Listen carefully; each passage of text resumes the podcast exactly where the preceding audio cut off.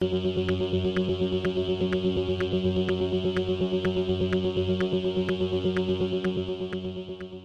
y caballeros, bienvenidos a 10 a 15, un podcast donde se habla de películas y series en un lapso de 10 a 15 minutos. Yo soy Ángel y en este episodio doble tanda voy a estar hablando del documental Summer of Soul. El mismo está ahora mismo en los cines Fine Arts y en Hulu. Y además de eso voy a estar hablando de la nueva película de Steven Soderbergh titulada No Sudden Move, que está ahora mismo en HBO Max. Así que sit back, relax, que 10 a 15 acaba de comenzar. Are you ready, black people? Are you really ready? Are you ready to listen to all the beautiful black voices, the beautiful black feeling, the beautiful black waves moving in beautiful air? Are you ready, black people? Are you ready? Nobody ever heard of the Harlem Culture Festival. Pues Summer of Soul or When the Revolution Could Not Be Televised es un documental dirigido por Amir Khalid Thompson, o mejor conocido como Questlove. Eh, quien no sepa quién es Questlove, es este el baterista de The Roots y mayormente lo han visto eh, o se han visto los shows de Jimmy Fallon o el late show que él tiene, pues él aparece y obviamente él es el baterista en el, en el show de Jimmy Fallon, pero esa es la banda de él que se llama The Roots. Así que, pues nada, eh, Summer of Soul eh, trata sobre el Harlem Cultural Festival del 69. Fue un concierto que se dio durante el mes de junio, específicamente el 29 de junio y agosto 24 del 69. Es, es bien interesante porque mientras eh, en el documental te cuentan de que mientras estaba pasando Woodstock, ese, eh, ese evento estaba pasando en Harlem y durante el mes de julio, pues se da lo de el alunizaje. Pues básicamente eh, estaba pasando ese evento entre medio de muchas cosas a la misma vez. Se grabó el evento, pero nunca se llegó a ver hasta ahora. Y pues en este evento aquí estaba, aquí cantó y tocó Nina Simone, Stevie Wonder, The Fifth Dimension, Sly and the Family Stone, The Staple Singers, Rey Barreto y entre otros más. O sea, fue un magno evento. Y, mano, este, yo estaba bien pompeado por ver este, eh, este documental. Estaba sonando demasiado en Sundance. Eh, mucha gente le había gustado demasiado. Y yo dije, pues diablo, pues tengo que ver esto. Yo soy fan de, de Nina Simone. Y yo dije, wow, pues mano, aquí va, va, va a cantar. Si, si va a cantar allá, pues entonces va a estar bien, bien duro este documental. Y efectivamente, eh, cuando lo terminé de ver, estaba, wow, que, que, o sea, diría que este es uno de los mejores documentales, si no el mejor documental que yo he visto este año y maybe ever. Este. Eh, Questlove tiene estabilidad. No sé si la forma en cómo corrió el. No, no, sé, obviamente, cómo corrió el concierto, pero la forma en cómo él monta las canciones y cómo él te va subiendo la intensidad en términos de, de los números musicales es, es increíble. Él va. Él pasa de. De un soul a un jazz a un. A un blues, a un gospel así flawless. O sea, y, y, todas las canciones que aquí hay muchos, muchas de las bandas y muchos de los artistas que, que, están aquí nunca los había escuchado ni los había visto. El número o esa carta de presentación que ellos básicamente me dieron fue una de bien, o sea, de, de buen gusto. O sea, es, es, es, excelente. O sea, yo, yo estaba like tapping my toes y moviéndome porque la, la, música está tan buena, está tan bien hecha, obviamente. Este, I don't know, o sea, eh, eh, eh, fue, fue, fue, fue demasiado. Y entre medio de la música te van presentando los testimonios de los artistas que estuvieron ahí y de gente que estuvo en el concierto que lo veían como ese vague memory que ellos tuvieron y al ver este footage de nuevo es como que esa memoria se regresa a la vida y hay muchas emociones eh, por, porque obviamente fue un momento bastante importante eh, para la comunidad negra y es algo que básicamente estuvo en el olvido hasta ahora. Y, mano, como, como, vuelvo y repito, o sea, ese, esa manera en cómo eh, los números musicales y cómo cada uno va cogiendo más intensidad hasta el final.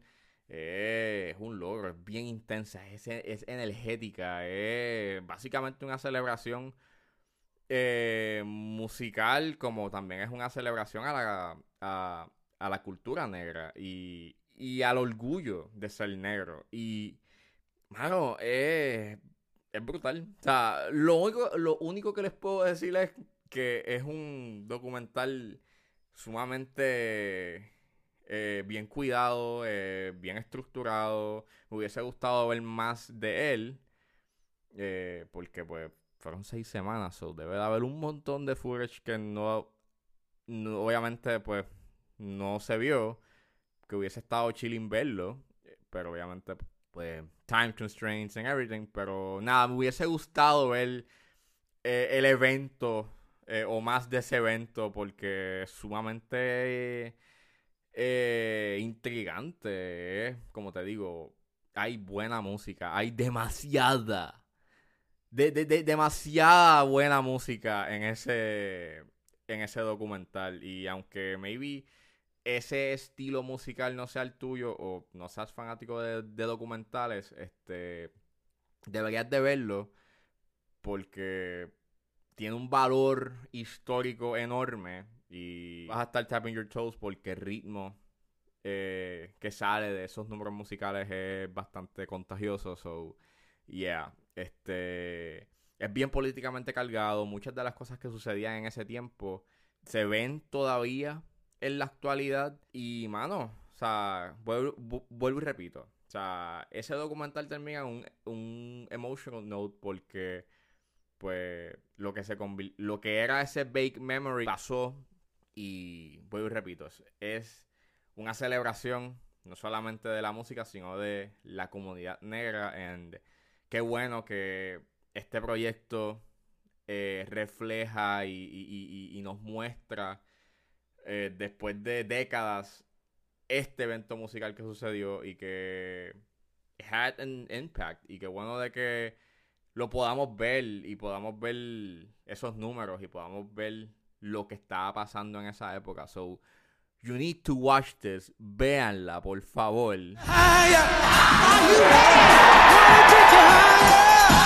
We believed in what we felt in here. So when we went up, let's go.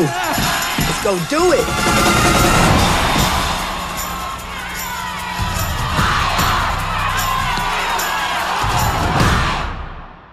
saliendo del Harlem eh, Cultural Festival, ahora nos metemos en un mundo de mentiras y engaños.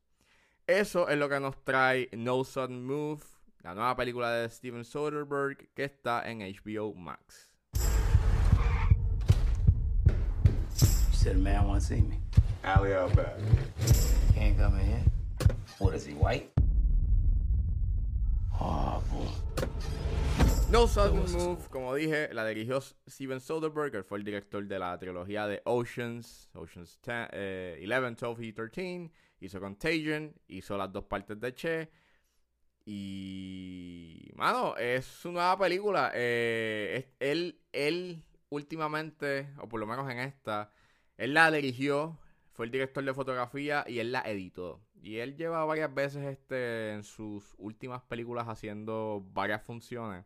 Y esta fue escrita por Ed Solomon y el elenco es... Está bien cargado. Tienes a Don Cheadle, tienes a Benicio del Toro, tienes a David Harbour, que es el de Stranger Things y ahora va a aparecer en Black Widow. John Hamm, Ray Liotta, que ah, yo no lo veía desde Marriage, desde Marriage Story. Eh, Kieran Culkin de Succession. Eh, Julia Fox y Brendan Fraser. Sí, Steven Soderbergh trajo a Brendan Fraser. Este.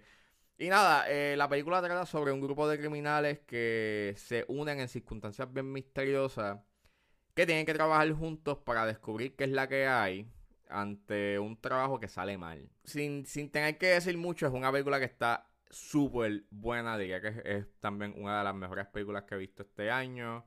Tiene esta vibra bien vintage de los 50. eh, obviamente, pues la película transcurre en esa época en Detroit, específicamente en el 54. Las actuaciones, pues todas son un palo, todos están actuando their A-game y se nota. Don Shiro y Benicio del Toro son los dos que se destacan. Brendan Fraser, el poquito tiempo que él estuvo, le metió. Ray Liotta igual. eh, pero pues vamos, Ray Liotta. Eh, hace falta. Quiero ver qué es lo que tú haces en The Many Saints of Newark. Este, y mano, todos actúan, voy y repito, actúan en mayúsculas. O sea, no hay ninguna mala actuación o una actuación que esté underacting o que nadie quiera como que estar aquí porque la trama o el, el, el guion mismo tiene una trama que está sumamente interesante porque tiene mucha influencia noir. O sea, es bien, tiene un montón de giros, tiene un montón de calles sin salida.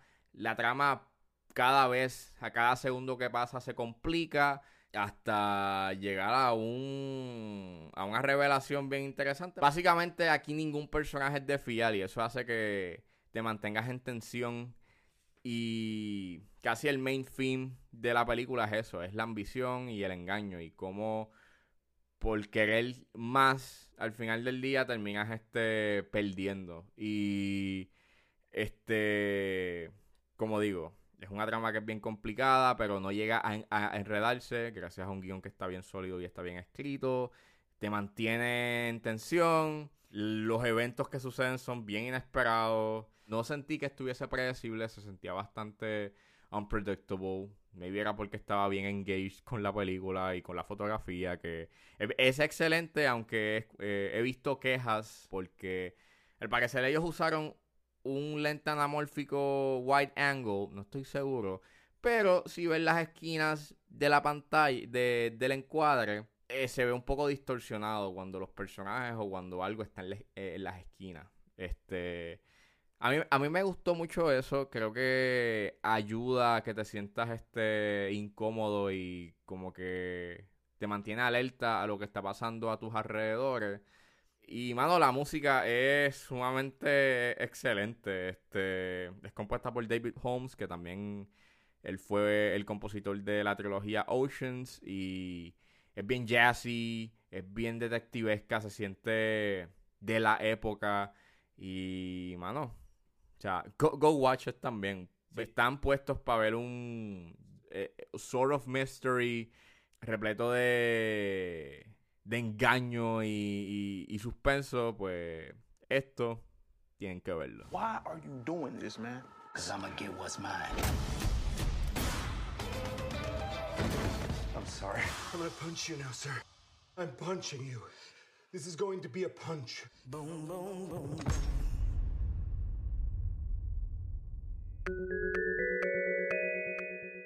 Esto fue todo en este episodio de 10 a 15. Espero que les haya gustado. Suscríbanse a mis páginas de Facebook e Instagram. Me pueden buscar como ángeles.pr. Recuerden buscarme en su proveedor de podcast favorito como 10 a 15 con Ángel Serrano. Gracias por escucharme y nos vemos en la próxima.